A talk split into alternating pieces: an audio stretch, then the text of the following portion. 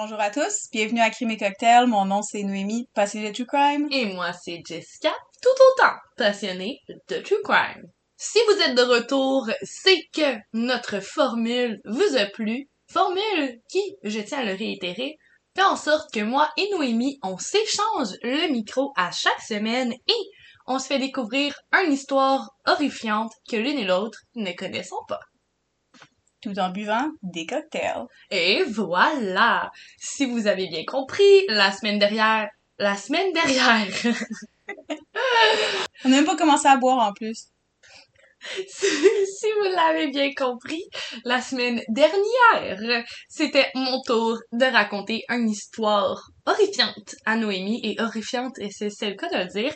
Et cette semaine, c'est le tour à Noémie de prendre la barre et de vous faire découvrir une histoire qui techniquement va aussi vous donner des frissons dans le dos. Et pour avoir ces frissons, quoi de mieux que de les contrer à l'aide d'un cocktail? Qu'est-ce qu'on boit, Jess?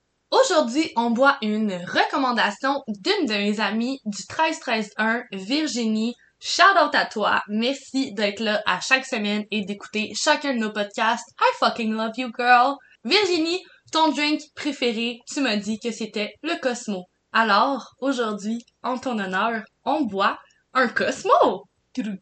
Roulement de tambour. Dans le Cosmo, on a mis une once et demie de vodka, un demi-once de Cointreau, c'est une liqueur d'orange, mais sur la sac, ça dit que c'est une liqueur de citron, donc voilà. Deux tiers d'once de jus de canneberge rouge et une cuillère à table de jus de lime. La recette de la sac disait de squeezer deux limes. On n'avait pas de lime fraîche, on a pris du jus de lime. You gotta do what you gotta do sometimes. Et voilà. Tu mets tout ça avec quelques glaçons dans un shaker, tu shake, shake, shake, et voilà ma bonne chum de fille. Call it a day, c'est ton Cosmo. Je pense juste à l'annonce, euh, Shake, shake, shake, shake, shake. ça devait être l'annonce la plus populaire quand on était jeune, ça. Tout le monde chantait ça au primaire, puis Non, non, la plus populaire c'était 12 pouces. 5 Euh, Sincèrement, Virginie, je bois ce drink pour toi parce que je suis pas une fille de vodka. Je trouve que ça décape. Ça me fait penser à quand je me blessais et que mes parents me désinfectaient mes blessures. Alors, je vais donner la note de 7 sur 10. C'est quand même bon pour quelqu'un qui aime pas la... Si t'aimes la vodka, tu vas aimer ça. Je trouve ça tellement drôle que tu dises ça décape, ça me rappelle quand mes parents soignaient mes blessures parce qu'à chaque fois je me mets du Purel ou du show whatever à l'école. J'ai dit pour être infirmière. Ma- je me mets le- du Purel puis je trouve que ça sent la vieille tequila puis ça me lève le cœur. Puis là mes profs sont comme ça va pas, ça sent pas bon puis je suis comme non. En bref, Quelle note donnes-tu au Cosmo, ma bonne chum? Moi, j'aime bien. Euh, moi, j'aime bien les vodka canneberge. J'aime beaucoup le jus de canneberge. J'en bois quand même souvent. Je suis le genre de personne qui aime pas le jus d'orange, sauf si c'est un mimosa. c'est un drink qui me rejoint quand même bien. Je donnerais un 7.5 parce que c'est pas nécessairement mon préféré. Avant de me faire un, un Cosmo, je vais me faire un gin tonic ou euh, mon drink préféré, le Dirty Martini, qui est l'emblème de notre logo. Effectivement. Mais moi, je vais me faire un spritz, on l'aura compris. Je suis passionnée de spritz. Mais, sincèrement, le Cosmo, ça se défend. Merci, Virginie, de nous avoir recommandé ce drink. Et merci encore de ton écoute attentive et fidèle à chaque semaine. Shout out à toi, Virginie, du 13-13-1. Merci Virginie. Allons-y avec le cas du jour. Mes sources pour aujourd'hui sont wikipedia.com, sfstandard.com, findagrave.com, recordnet.com et latimes.com. Hey, on a oublié! Chinchin! Cheers! Oh non! Maintenant, on peut commencer. Notre cas aujourd'hui se passe à Bradley, en Californie, où Gwen Amber Rose Arrocho est née le 24 février 1985. Je veux juste préciser, je connais aucunement la langue espagnole, je connais le français et l'anglais. Ça se peut que throughout l'épisode, je prononce un peu mal. Je suis vraiment désolée pour ça, mais je voulais juste le préciser au début de l'épisode parce que ça, ça va arriver, mais je fais vraiment de mon mieux. Ce qui fait d'elle un poisson. We love Pisces! Elle est aussi surnommée Lida ou Wendy, mais je vais l'appeler Gwen pendant l'épisode. Elle est l'enfant de Edward Arrojo Senior et Sylvia Guerrero qui ont malheureusement divorcé quand elle avait 10 mois. C'est la deuxième de quatre enfants, deux sœurs et deux frères. Son entourage l'a décrit comme étant drôle, douce et the life of the party. Elle est aussi belle de l'intérieur que de l'extérieur. Vous pouvez aller voir les photos que nous avons sur nos réseaux sociaux. Malheureusement, Gwen n'a pas eu la vie facile, subissant énormément d'intimidation à l'école jusqu'à drop out de l'école secondaire. En fait, biologiquement, Gwen est née un garçon, Edward Aroho. Dû à sa voix féminine et son style vestimentaire, elle s'est fait constamment intimider et humilier par ses camarades de classe. Parents, teach your kids to be kind. Gwen a toujours su qu'elle était une fille. D'ailleurs, en 1999, à l'âge de 14 ans, elle fait son coming out à sa famille qui la supporte et l'aime inconditionnellement. On peut-tu juste prendre un deux, comme on est en... On n'est plus aujourd'hui, même à ce jour aujourd'hui, si t'as la chance d'avoir un coming out qui est aussi inclusif, accepté, t'es chanceux. Fait qu'imagine, dans ce temps-là, wow. C'est exactement là où je voulais en venir. Dans ces années-là, c'était tellement difficile de faire son coming out. Même encore aujourd'hui, on le répète à chaque épisode et on va le répéter. Quand je faisais mes recherches pour ce cas-là, ça me faisait du bien de savoir que la famille l'acceptait et l'aimait telle qu'elle était. Ses sœurs s'amusaient à lui faire son maquillage et ses cheveux. Elle commençait vraiment à affirmer son identité et était réellement heureuse intérieurement. Pendant un moment, elle changea son nom pour Wendy, ensuite pour Lida, avant de settle pour le nom Gwen, vu son adoration pour la chanteuse Gwen Stefani. On l'a coupé au montage, mais moi et Jess, on vient juste de chanter les tracks les plus populaires de Gwen Stefani pendant deux minutes. C'est pour votre bien, guys. Il fallait, il fallait le couper. C'était pas génial.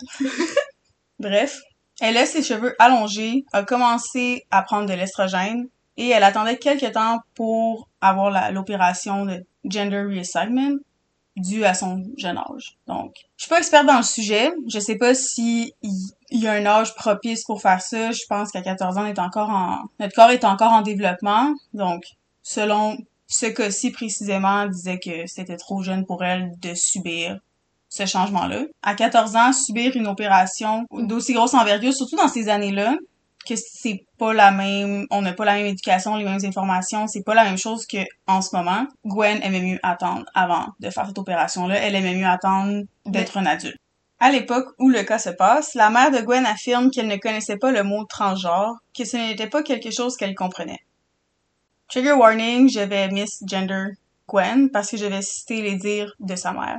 Elle dit, et je cite, Il a toujours eu un sentiment d'être plus féminin et il n'a jamais senti être masculin. Je n'ai jamais compris comment il se sentait. Il a fait son coming out il y a trois ans et il était toujours aussi confus. Être qui il était était extrêmement douloureux pour lui et il s'est toujours senti mal compris, like a freak, comme il le dit. Comme Jess et moi répétons au fil de nos épisodes, on écoute tout ça avec nos oreilles de 2022. Sylvia, elle adore sa fille. Elle l'accepte telle qu'elle est et la question n'est pas là. On est en 99. La culture bleue pour un garçon et rose pour une fille est fortement enracinée dans la société. Selon un article de la Tribune écrit par Mélanie Noël en 2016 et basé sur les statistiques d'aide aux trans du Québec, 8.3 des femmes trans aux États-Unis courent le risque de se faire tuer alors que le taux normal est de 0,005%.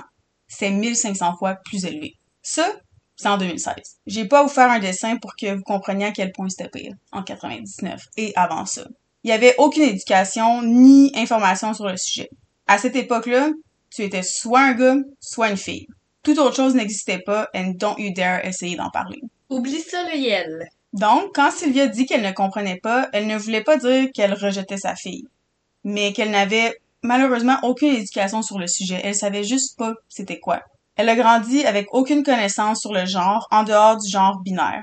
C'est l'aînée de 11 enfants de parents venant de Irapuato au Mexique. Puis même encore à ce jour au Mexique, c'est super religieux. Donc, eh. Tu sais, je veux, je veux jamais excuser, tu sais, je veux juste expliquer le background, la situation et tout. C'est, je veux juste préciser que elle adorait sa fille, elle la supportait à 120%, c'est juste... Elle n'était pas en mesure de comprendre ce que sa fille vivait, mais elle essayait du mieux de ses capacités de, de l'aider. Exactement.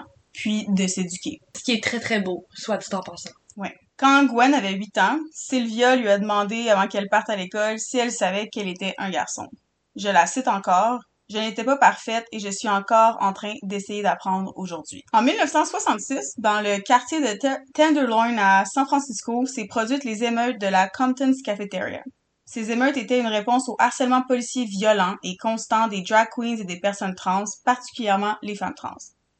Sans surprise, vu la société hétéronormative dans laquelle nous vivons, cette émeute avait été inconnue jusqu'en 1991 quand l'historienne Susan Stryker la redécouvre. C'est en feuilletant les archives de la Gay and Lesbian Historical Society qu'elle découvre le timeline historique qui ne contenait aucune information excepté le nom. Elle a donc entamé des recherches sur plusieurs années, aboutissant en 2005 à la réalisation d'un documentaire intitulé Screaming Queens. Ces émeutes seraient restées complètement inconnues sans son travail. Je veux juste rappeler que la Pride, après ma barre, c'est un émeute. Ceci a été l'une des premières émeutes LGBTQ de l'histoire des États-Unis, précédant les plus célèbres émeutes de Stonewall de 1969 à New York.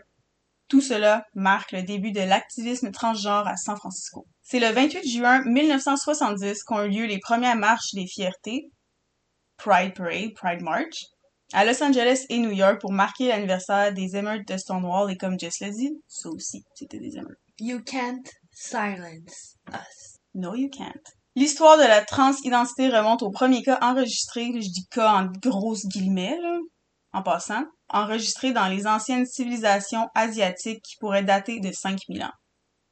La sensibilisation et le développement de la communauté trans ont seulement débuté à partir de la seconde moitié du 20e siècle. Let that sink in. Ça, mm. c'est là depuis toujours, puis on a commencé simplement, même pas à l'accepter, parce que c'est pas encore accepté aujourd'hui, mais... À l'inclure, on va dire comme ça. Ouais moitié du 20e siècle. Quand que je dis que la mère de Gwen savait pas c'était quoi, c'est pas que je veux l'excuser. J'essaie d'expliquer le background. Puis la société a toujours fait en sorte de silence le plus possible la communauté LGBTQ, spécialement la communauté trans. Donc, même s'il y a eu des émeutes, c'est fou qu'il y ait eu une émeute en 66 qui a été passé semi sous silence puis qui a été complètement oublié jusqu'à temps qu'une historienne en 91 reprenne le sujet, fasse des recherches qui aboutissent en 2005. Le 5 octobre 2002, la police reçoit un appel de Sylvia qui reporte sa fille Gwen disparue ne l'ayant pas vue depuis qu'elle est partie à une fête le 3 octobre. Initialement, la police n'a pas pris le cas au sérieux parce qu'elle est connue pour partir une ou deux nuits et revenir ensuite. On va se dire les vraies affaires. C'est cité dans presque toutes les sources. Ils ont pas pris le cas au sérieux, la disparition au sérieux, parce que Gwen est transgenre. L'histoire du Ah, ça lui arrive de partir une deux nuits is bullshit. Puis c'est juste une tentative désespérée, minable et pathétique pour tenter de sauver leur face. Mm-hmm. Des rumeurs avaient commencé à circuler dans la ville où Gwen habitait pour avoir vécu dans une petite ville et un village. Oui, oui, un village. Nos rues s'appelaient des rangs, puis il y avait des numéros. C'était vraiment un village. Je confirme que ça en prend pas gros et pas longtemps pour que des rumeurs roulent. Dans ce cas, les rumeurs disaient qu'une fille avait été sortie du placard de force, j'ai pas de mots pour remplacer outed, comme étant transgenre à un party et qui avait été tuée et enterrée à Tao. C'est le 9 octobre que la tante de Gwen appela la police pour rapporter ces rumeurs et que l'enquête a débuté.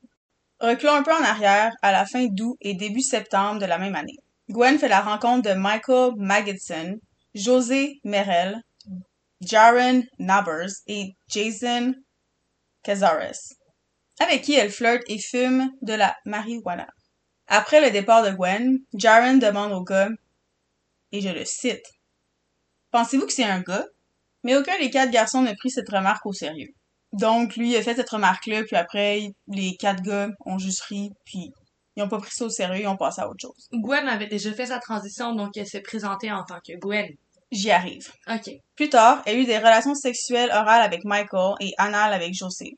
Elle a dit à José être menstruée et repoussé sa main de ses parties génitales pour ne pas qu'il découvre qu'elle avait un pénis. Allegedly, right? Exactement ce que j'allais dire. Allegedly. On n'a aucune preuve de ça.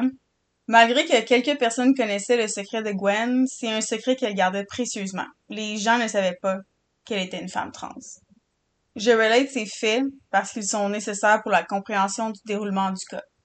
Je sais pas si les gars avec qui elle a eu des relations intimes savaient que c'était une femme trans et ont eu des relations intimes avec elle, ou si elle l'a vraiment caché. C'est pas quelque chose en quoi je veux m'embarquer. Je veux pas. Je voulais vraiment juste parler que c'était arrivé parce que c'est, comme j'ai dit, c'est important pour le déroulement de l'histoire. Qu'est-ce que j'ai dit au début qu'elle disait avoir été menstruée puis repousser la main, c'est vraiment selon les dires des personnes avec qui elle a eu des relations intimes. Allegedly, comme tu as dit. Mais le fait est, c'était une femme trans, mais elle se présentait comme une femme et non une femme trans. Un jour, la copine de Paul Merel, le frère aîné de José, a challenge Gwen de faire un striptease pour les garçons, ce qu'elle a refusé. Une bataille physique s'ensuivit entre les deux filles où Gwen a surpris Nicole avec un fort coup de poing pendant l'altercation. Nicole dit, et je cite, On bat tripait parce qu'elle était plus petite que moi et tout aussi forte. Elle se battait comme un homme. C'est vers la fin du mois de septembre que les quatre hommes ont débattu si oui ou non Gwen était une femme et ont conclu que quelque chose de mal pourrait lui arriver si ce n'était pas le cas. Il y a tellement de choses wrong puis dégueulasses en un seul paragraphe que ça me donne des frissons dans le dos, ça me dégoûte. Je commente pas en ce moment parce que je suis juste en train de tomber en tabarnak, mais Ouais. continue. La soirée du 3 octobre 2002, Gwen se préparait pour un house party organisé par les frères Merrill. Elle mit une de ses nouvelles mini-jupes, emprunta une blouse à sa mère et se dirigea vers la fête. Selon les dires de Paul, quelque temps après le début de la fête, il a tenté de convaincre Gwen de retourner chez elle, mais elle refusa. Je le cite. Lida ne voulait pas retourner à la maison. Elle voulait continuer de boire. Vers minuit, il l'a escortée hors de la maison, mais à ce moment, Josie, Jason et Michael arrivèrent d'une soirée de clubbing. Ils sont tous entrés dans la maison et Paul est parti se coucher alors que la fête a continué. Aux petites heures du 4 octobre, Michael demanda à Gwen de lui montrer ses parties génitales ou de lui laisser toucher, ce qu'elle refusa. C'est alors que Nicole, la petite amie de José, suggéra qu'un des gars inspecte Gwen, qui sera amené de force dans la salle de bain par Michael. Après une demi-heure, au cours de laquelle José a confessé à Nicole qu'il avait eu une relation sexuelle avec Gwen, elle se dirigea vers la salle de bain. Attends, attends, attends, attends. Le gars vient de dire à sa blonde, je t'ai trompé avec Gwen. José, c'est le frère du chum de Nicole. Ok. Paul est allé se coucher. Ok, ok, ok. Paul, c'est le chum de Nicole. Ok. Puis le petit frère de Paul, José, lui, avoue pendant que Gwen est en train de se faire whatever, qu'est-ce qui se passe dans la salle de bain, il avoue à Nicole que Il y a eu une relation Il y a une avec. Ok, par- euh, je- parfait. moi aussi, ça, il y a tellement de personnes concernées, moi aussi, ça m'a mélangé pendant que j'écrivais ça. Peut-être même pour nos auditeurs, ça vient de les rediriger. Ouais. en arrivant à la salle de bain, c'est à ce moment-là, en arrivant à la salle de bain, que Nicole découvrit que Gwen avait un pénis pendant une inspection forcée, a.k.a. harcèlement sexuel, viol. C'est pire que ça, là. Ouais. Genre, j'ai, j'ai pas de mots en ce moment, je suis juste... Je suis décrissée, si je peux le dire en québécois. Je, je, je peux pas croire comment Gwen s'est sentie. Elle qui essaie de le cacher, elle doit tellement avoir honte, mais en même temps, elle essaie juste de s'accepter, genre... Oh my god. Tu sais, elle pouvait pas le dire, là, qu'elle était trans, là. Qu'est-ce qu'elle allait, elle allait se faire lapider dans la rue, genre? She just wanted to be herself. C'est alors que Nicole laissait sortir It's a fucking man. Donc, en bon québécois, c'est un tabarnak de gars. Et les hommes ayant eu une relation intime avec Gwen sont devenus furieux et violents. Toute cette commotion réveilla Paul, qui monta à l'étage après avoir entendu autant de bruit et sa copine crier C'est un homme, let's go. Arrivé en haut, il a trouvé Gwen au sol, mini-jupe remontée, exposant sa culotte. Selon les dires de Nicole, elle aurait averti Gwen que les gars étaient extrêmement en colère et de partir sur le champ. Par contre, alors qu'elle a tenté justement de sortir de la maison, Gwen s'est fait confronter et forcer de retourner à l'intérieur par Michael, Jaren et Jason. Gwen a seulement 17 ans à ce moment-là. Et toutes ces autres personnes-là ont plus que 19 ans. Mais elle voulait juste être acceptée, elle pensait que c'était ses amis. Genre, j'ai pas de mots. Un témoin, Emmanuel Merel, a témoigné qu'il a tenté d'escorter Gwen hors de la maison, mais fut bloqué par Michael et Jaren. José, le petit frère de Paul, aurait vomi et pleuré en apprenant que Gwen était anatomiquement un homme, disant « Je ne peux pas être fucking gay ». Selon le témoignage de Nicole, elle aurait tenté de réconforter ce dernier et de le convaincre de simplement laisser Gwen partir, ce que je doute fortement. À mes yeux, Nicole est autant coupable que, que tous les autres gars. Bref, c'est horrible. Je peux pas croire qu'il faut que tu réconfortes quelqu'un. En tout cas, je skip cette partie-là parce que je juge vraiment pas que c'est nécessaire à la compréhension de l'histoire et que ça apporte une mauvaise image de qui Gwen est, puis ça l'enlève... C'est juste tellement dégueulasse que ça l'enlève l'accent sur Gwen. Mhm. Parce qu'on va juste focuser là-dessus. Ça sert à rien. C'est juste décollissant, qu'est-ce qu'ils disent. Dans la maison, Michael aurait tenté d'arracher la jupe de Gwen, puis la frappa au visage et la mise dans un chokehold, mais aurait été retiré par d'autres personnes présentes. Juste pour récapituler un petit peu, il y a quatre gars que Gwen connaît qui est là, avec qui deux d'entre eux, elle aurait eu, entre guillemets, peut-être, allegedly, une relation sexuelle. C'est mélangeant les noms, même moi je mélange dans les noms, mais il faut juste savoir que quatre gars officiellement impliqués dans ce cas. Elle aurait supplié les hommes d'arrêter, disant S'il vous plaît, arrêtez, j'ai une famille. Ce qui, for some reason, a enragé José, qui l'assomma avec une canne de nourriture, ce qui lui ouvrit le crâne. Il continua la violente attaque avec d'autres objets et les derniers mots entendus de Gwen sont Je t'ai dit que j'étais désolée. Un moment après ça, Nicole, Paul et Emmanuel ont quitté la maison, laissant Gwen gravement blessée, seule avec ses abuseurs. C'est mon avis personnel ici. Obviously, les quatre gars impliqués dans le cas officiellement, entre guillemets, c'est eux les principaux coupables. Mais Nicole, Paul et Emmanuel, Ils sont partis!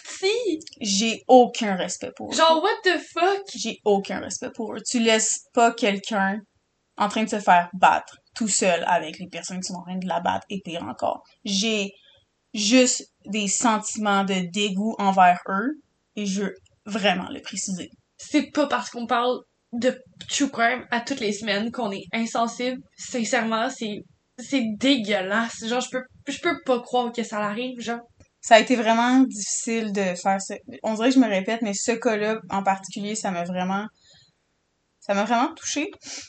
Puis ça me fâche tellement que j'étais pas au courant de ce cas-là avant de tomber dessus en faisant des recherches. Surtout que la mère de Gwen veut tellement qu'on en parle. Je vais en parler plus tard dans le dans l'épisode, mais c'est vraiment difficile à en parler. Puis C'est pour ça qu'on est là d'ailleurs, pour Ouais. donner la voix à ceux qui en ont pas. Puis oui, ça va être difficile. Puis on l'a dit dans le premier épisode, on pourrait prendre un deux minutes puis se contenir puis revenir parler de l'épisode après. Mais la beauté de la chose, c'est qu'on est humaine puis on veut vraiment pas enlever ça. Fait que on est là pour les victimes, pour l'humanité. Désolé si ça sonne mal, on est émotive. Prenez-le, take it or leave it. je l'avais dit qu'elle allait être genre. Puis je savais que, tu sais, qu'on était comme, ah, tu sais, nos cas sont rough, mais j'étais comme, ah, non, ça là, il était colissant, là. Mais moi, je- sincèrement, je pense que trois semaines back, ça va être quatre semaines back to back de dégueulasse Ouais. avec elle. Jerry et Jason sont allés chercher une pelle et une pioche après le départ des trois personnes que je viens de nommer, avant de revenir à la maison où se trouvait Gwen sur le divan, saignant profondément de la tête. Je vais pas entrer dans plus de détails, mais les quatre hommes ont continué de la battre violemment avant de l'attacher et l'apporter dans le garage. Le seul détail que je tiens à préciser, que j'avais pas écrit en premier lieu dans mon texte, c'est que quand les gars sont revenus, puis qu'ils ont vu Gwen, qui s'était traînée de n'importe quelle façon qu'elle a été capable de faire sur le divan, la première pensée qu'un des gars a eue, c'est « je veux pas qu'elle attache mon divan ». On revient à les gars l'ont attaché et amené dans le garage. Après ceci, les témoignages des quatre garçons sont tous différents. Après, si on suit l'ordre chronologique, après le fait qu'ils ont apporté Gwen dans le garage, les témoignages sont complètement différents. Comme je l'avais dit dans un épisode précédent, c'est jamais bien long avant que les partenaires de crime se tournent les uns contre les autres. Tout ce que je vais dire, c'est que Gwen s'est fait étrangler dans ce garage et a perdu la vie. Je pense pas qu'on a besoin d'en dire plus. On, on, we feel the hatred. Elle a souffert, comme, je vais juste dire qu'elle a énormément souffert avant d'arriver à se faire enlever la vie de cette façon-là. Les quatre hommes ont ensuite placé son corps dans le pick-up d'un de ces gars-là et ont conduit pendant quatre heures pour enterrer son corps dans la El Dorado National Forest. Ah. Sur le chemin du retour, ils sont arrêtés à la commande à l'auto d'un McDonald's pour s'acheter à déjeuner. On veut tout un McMuffin extra bacon après avoir commis un meurtre. C'est, connu. What the fuck? Plus tard ce matin-là, Nicole aurait téléphoné José pour lui demander ce qui s'était passé par la suite. Hypocrite. Lâche. J'ai pas de mots. On va arrêter là puis on va continuer. Je voulais juste le préciser. Il a répondu, disons qu'elle a eu une longue marche pour retourner à la maison. Personne présent à la fête a tenté de contacter la police, ce qui nous ramène au 5 et au 9 octobre 2002. Il n'y a pas une personne à cette fête-là qui a essayé d'appeler la police. Donc, Emmanuel, qui a témoigné pour dire qu'il avait tellement essayé d'escorter Gwen hors de la maison, mais qu'il n'a pas réussi parce qu'il s'était fait bloquer, Qu'est-ce qui t'empêchait? Qu'est-ce qui te bloquait d'appeler la police? Nicole, qu'est-ce qui t'empêchait puis te bloquait toi aussi d'appeler la police? Paul, qu'est-ce qui t'empêchait puis te bloquait d'appeler la police? Deux jours après la disparition de Gwen, un ami de Jaren, à qui ce dernier avait confessé le meurtre, a contacté la police et il a accepté de porter un micro pour enregistrer les aveux de ce dernier. La première personne à faire quelque chose dans ce cas-là. Littéralement la première personne. Parce que même la police, au début, quand la mère de Gwen les a appelés pour reporter sa disparition, ils l'ont pas pris au sérieux. Fait que genuinely, c'est la première personne dans ce cas-là. C'est la première personne à faire quelque chose. Ça me... C'est la première personne qui care. Même la police, qui a reçu l'appel de la disparition de Gwen, de sa mère, a pas pris ça au sérieux. Même la police a pas réagi. Mais ça, c'est la première personne qui réagit, qui care, comme tu dis, dans cette histoire-là.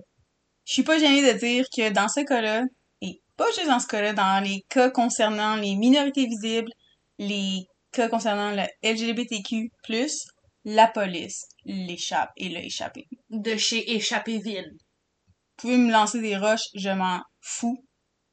Je dis ce que j'ai dit et j'ai... I stand by it. Ah, s'il y a bien une affirmation qu'on peut faire sans avoir peur de froisser personne, c'est que dans ces années-là, les droits LGBTQ, ça valait pas de la marde. Et que nous, ça nous met en tabarnak. Exactement. Et encore aujourd'hui. Pour récapituler, après notre petit, pas outburst, mais juste nous qui relate des faits, je voulais juste dire qu'on était rendu à un ami de Jaren qui a porté un micro en étant complice de la police pour pouvoir discuter avec Jaren et qu'il avoue le crime que lui et les trois autres garçons avaient fait.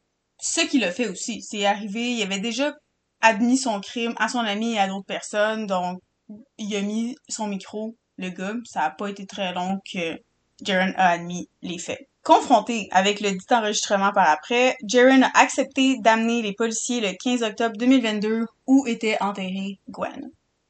Le Alameda County Sheriff's Office a envoyé une équipe d'enquêteurs pour rapporter le corps de Gwen et arrêter Michael Magidson, 22 ans, Jaren Neighbors, 19 ans, José Merrill, 22 ans, et Paul Merrill. Jason Cazares a été arrêté le 19 novembre 2002. Jaren a plaidé coupable d'homicide volontaire le 24 février 2003 je tiens à dire que le 24 février est la fête de Gwen, résultant à une peine de prison de 11 ans en échange de témoignages contre les trois accusés. Michael Magidson et José Merrill ont été condamnés à la prison à vie avec une peine minimum de 15 ans pour meurtre au second degré. Michael était furieux de son verdict et ne montrait aucun remords face au meurtre de Gwen. Je trouve ça scandalisant que les gars ont été accusés de meurtre au second degré. Quand qu'ils avaient déjà parlé entre eux du fait que, que oh, est-ce que c'est un gars, hein? Puis ils se demandaient des questions, puis ça faisait quelques fois qu'ils essayaient de voir si Gwen avait des parties génitales masculines. Puis là, que euh, c'est le cas, il a torturé là-dessus. Puis c'est juste meurtre au second degré. C'était pas, c'était pas sur le moment, là. C'était prémédité, on va se dire les vraies affaires. Exactement. Maintenant, pour Jason Cazares, il fut condamné à trois ans de prison. Trois? Pour homicide involontaire. Tout trois? Je veux pas entrer dans les détails des arrestations et des procès, car oui, des procès. Il y en a eu plusieurs. Et je veux vraiment mettre l'avant dans cet épisode sur la communauté trans et sur Gwen, pendant les multiples procès, Gwen s'est fait appeler par son dead name. Et sa mémoire a été tellement salie, et c'est pour ça que je veux pas mettre l'emphase sur ça au lieu de sur Gwen. Si tu veux dire par dead name, you mean her boy's name. Exactement. Ok, fait que tout le long, même dans la mort, Gwen se faisait misgender. Si vous allez sur findagrave.com ou Je crois que c'est Findered, mais si vous allez sur findered.com, le nom n'est pas écrit Gwen, c'est écrit Edward. Oh, oh, oh. Je, je peux pas, je peux pas. C'est pour toutes ces raisons que je veux pas focuser là-dessus pour cet épisode. J'aimerais vraiment, j'aimerais énormément faire une deuxième partie de cet épisode. Puis honnêtement, même si vous me le demandez pas ou même si vous me dites que ça vous tente pas, je vais le faire. Je trouve qu'il manque tellement d'informations sur le cas que je suis en train de dire. C'est juste que je veux pas, je veux tellement pas mettre plus de lumière sur les agresseurs qu'il en faut. Mm. Je veux vraiment tout mettre l'ampleur sur Gwen, sa famille et la communauté trans. C'est pour ça que j'ai décidé de pas mettre plus de détails que les condamnations. Je vais pas expliquer plus les condamnations. Je vais faire une deuxième partie. Si vous voulez avoir une deuxième partie, dites-moi-le, mais honnêtement, je m'en fous, je vais en faire une deuxième. Mais pour l'instant, ça va être ça. J'aurais pu en parler pendant trois heures. Il y a un film qui s'est fait sur cette histoire-là. Je vais pas en dire plus, il y a plein de choses qui sont venues. Des... Il y a eu tellement de conséquences, que ce soit positive ou négative. Quand il y a quelque chose qui arrive, t'as une réaction, que ce soit positif ou négatif. Il y en a eu tellement. Après ce cas-là, heureusement, une chance. Puis je veux garder tout ça pour un autre épisode, parce que j'aurais pu en parler pendant facilement quatre heures. C'est pour ça que je veux vraiment arrêter cela pour l'instant, puis je vais faire un deuxième épisode sur tout le reste. Les funérailles de Gwen se sont déroulées au St. Edward's Catholic Church à Newark le 25 octobre 2002. Fred Phelps et les membres du Phelps Westboro Baptist Church avaient promis de bloquer les manifestations, mais ne l'ont pas fait. T'es en train de me dire qu'il y avait des manifestations anti-LGBTQ? Oui, Ok. Juste encore, on dirait que je le dis tout le temps, je veux juste préciser que je m'empêche de parler, pas parce que ça me fâche pas, m'horripile pas, me dégoûte pas, c'est juste parce que j'ai de la misère à contenir ma colère et je veux pas déverser des choses qui se disent pas pour un podcast, mais je prends sur moi. Les amis de Gwen ont porté des ailes d'ange pour bloquer le cercueil des signes. Gwen a été incinérée et sa mère Sylvia est retournée chez elle avec les cendres. Après son meurtre, Transvision, un programme pour les personnes trans d'Alameda County, a été fondé en 2002 et a été opéré par Tri-City Health Center. Un juge a également changé le nom de la victime pour Gwen Amber Rose Arojo. Ça a été fait après la demande de Sylvia, sa mère, le 23 juin 2004. Encore selon les dires de Sylvia, quand elle était enceinte de Gwen, elle dit qu'elle voulait appeler sa fille Amber Rose. Au premier anniversaire du meurtre de Gwen, Horizons Foundation a créé la Gwen Arojo Memorial Fund for Transgender Education avec pour but de supporter des programmes d'école.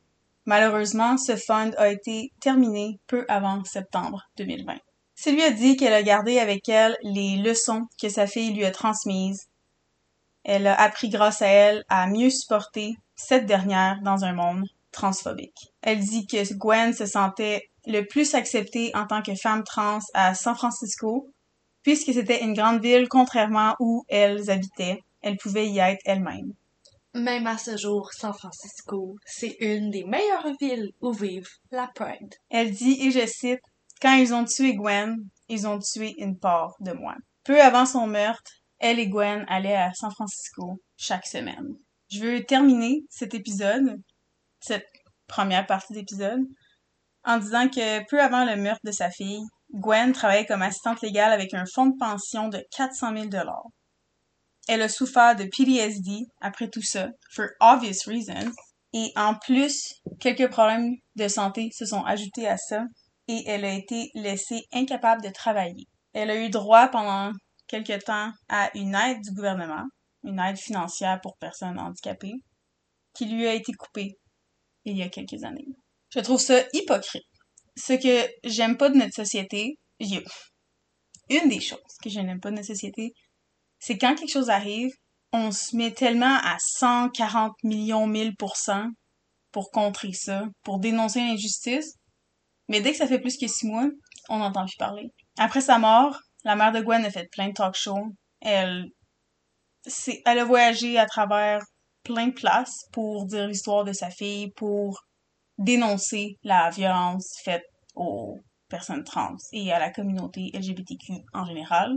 Puis aujourd'hui, elle a un GoFundMe qui date de 2019 qui était censé atteindre 30 000 qui a atteint seulement 25 000. Non, non, non, non. Parce qu'elle est plus capable de travailler et que l'État lui a coupé de quelconque Des allocations gouvernementales, genre. et voilà, pour personnes handicapées. Et c'est pour ça qu'aujourd'hui, non seulement je parle du cas de Gwen parce que je veux dénoncer tout ça, mais aussi parce que sa mère implore qu'on en parle et qu'on n'oublie pas ça, puis elle implore qu'on l'aide et personne l'aide. Elle a commencé son GoFundMe en 2019 pour 30 000 puis elle a même pas, elle a même, elle a dépassé le 25 000 puis y a rien d'autre qui se passe depuis. Ah, ça, ça, ça vient me chercher. Tout comme c'est venu me chercher tout au long de mes recherches, tout au long de cet épisode, et que ça va rester avec moi toute ma vie. Puis je dis pas ça d'une façon négative. Je me sens privilégiée d'avoir été capable de donner une voix à Gwen, et je vais garder ça avec moi toute ma vie. On veut rien faire d'autre que du bien, ce qui est pas tout le temps fait avec le, le true crime. ce qui est rarement fait avec le true crime. Ceci conclut l'histoire de Gwen Rojo, tuée parce qu'elle était transgenre. Je vais mettre des liens en rapport à des organismes qui viennent en aide aux personnes transgenres. Si vous voulez nous écrire, on est là. On n'a pas des études psychologiques pour vous aider, mais on a le cœur, puis on a le désir de vous écouter. Je vais mettre aussi en lien le GoFundMe de Sylvia, la mère de Gwen, pour que vous puissiez aller donner. J'espère que vous allez être avec nous pour la deuxième partie de cet épisode. Je me sens presque mal parce qu'il y a tellement de choses que j'ai pas dit à travers cet épisode-là.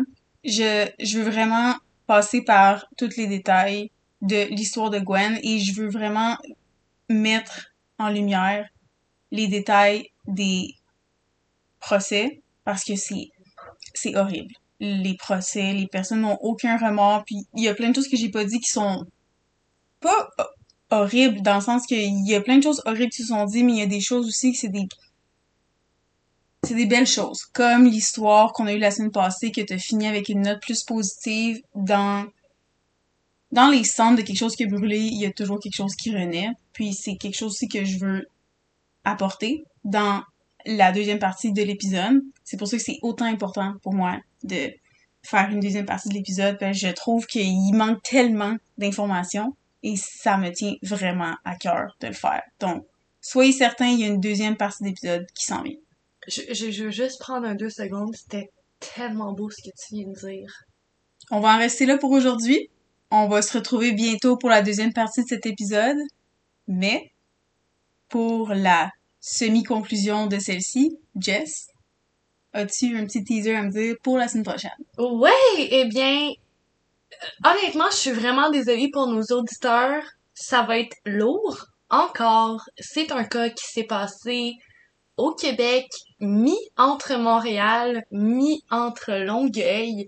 Et sincèrement, j'ai, je peux même pas expliquer, genre, la peine que j'ai ressentie en lisant ce, ce, ce cas-là. C'est rough. Fait que voilà, je veux pas en dire plus. T'en as dit déjà pas mal beaucoup, ce qui est bien pour un tease. On dirait que c'est tout le temps difficile d'essayer de teaser, mais bref, On se retrouve la semaine prochaine pour un prochain épisode de crème et cocktail.